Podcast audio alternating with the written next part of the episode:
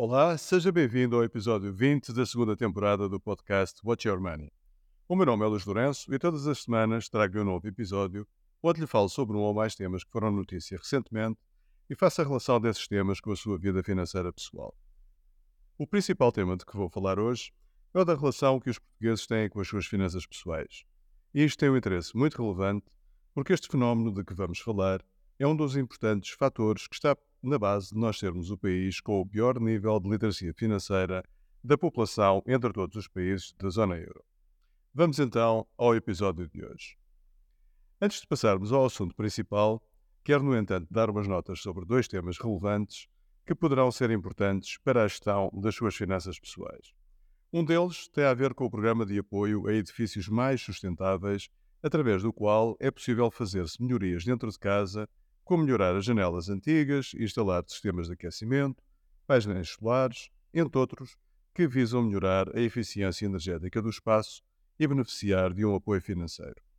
As candidaturas a este programa estarão abertas a partir do dia 16 de agosto, mas pode desde já consultar todas as regras e condições de acesso no portal www.fundambiental.pt.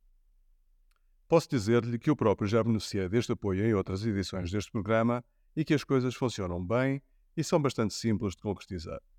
Ah, e todas as pessoas que adquiriram produtos, dentro daqueles que são elegíveis naturalmente, depois de 1 de maio de 2022, podem fazer também as candidaturas e receber igualmente os apoios de forma retroativa. Portanto, não deixe de consultar a informação disponível e ver se pode beneficiar porque as suas finanças pessoais iriam agradecer-lhe, uma vez que a maioria dos apoios é de 85% da totalidade do custo. Ou seja, é um apoio mesmo bastante bom.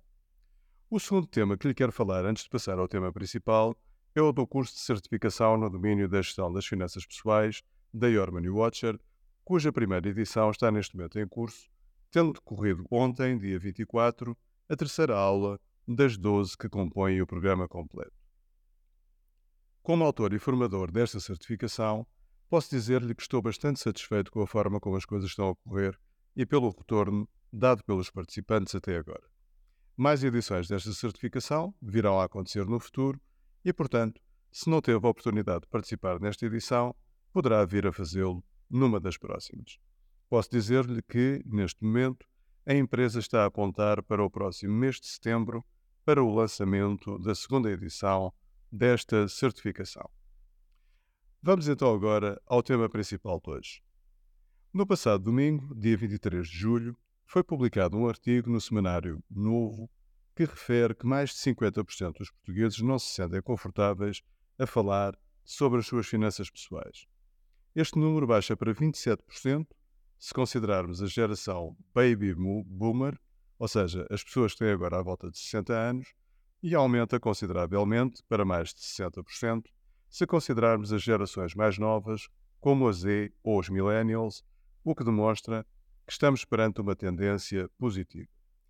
No entanto, é curioso verificar que cerca de 79% dos portugueses têm um elevado interesse no tema das finanças pessoais.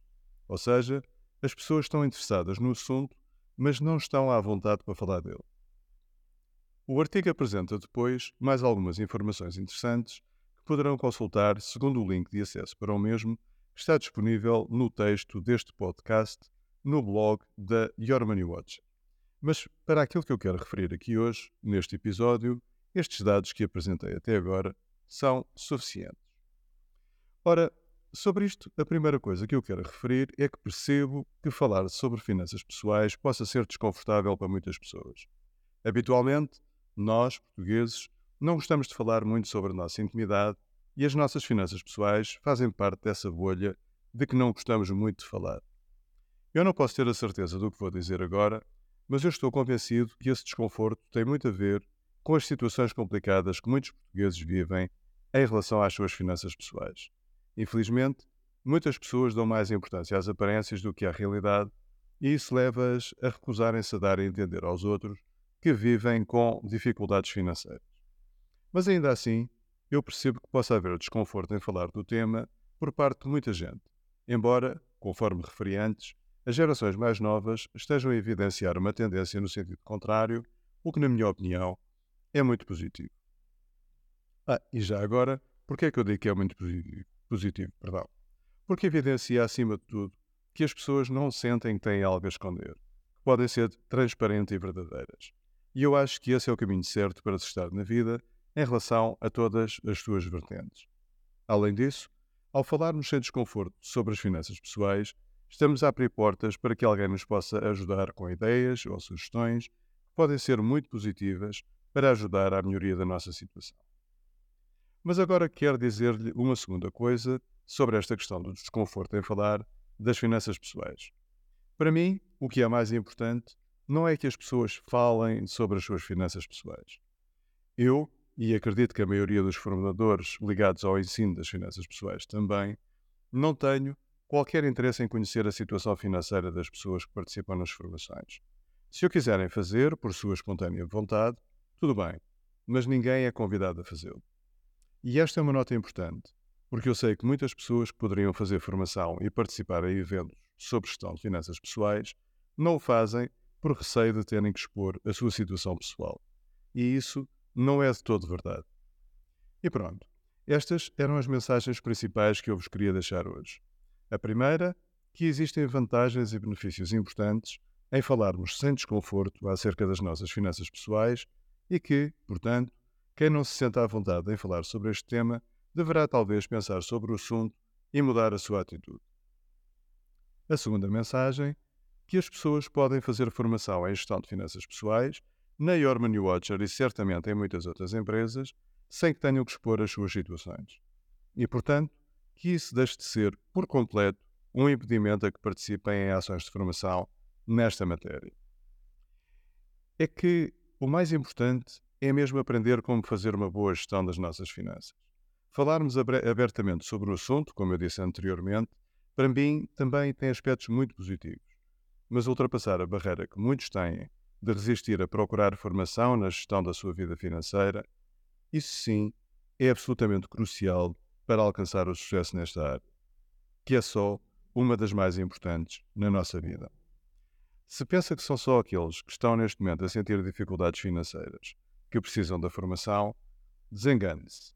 Aqueles que neste momento não estão a sentir essas dificuldades poderão ser até quem mais poderá beneficiar por participar, porque poderão evitar passar por problemas futuros ou, melhor ainda, poderão melhorar ainda mais a sua situação para níveis que provavelmente nem imaginam. Portanto, fica o convite. Esteja ou não desconfortável em falar das suas finanças pessoais, não deixe de fazer formação e assegurar-se que domina este tema o suficiente para alcançar uma vida financeira de sucesso. E pronto, ficamos por aqui por hoje. Lembre-se que pode sempre aceder ao texto deste episódio através do blog da, do website da Your Money Watcher. Muito obrigado pela sua presença e cá estarei de novo para a próxima semana.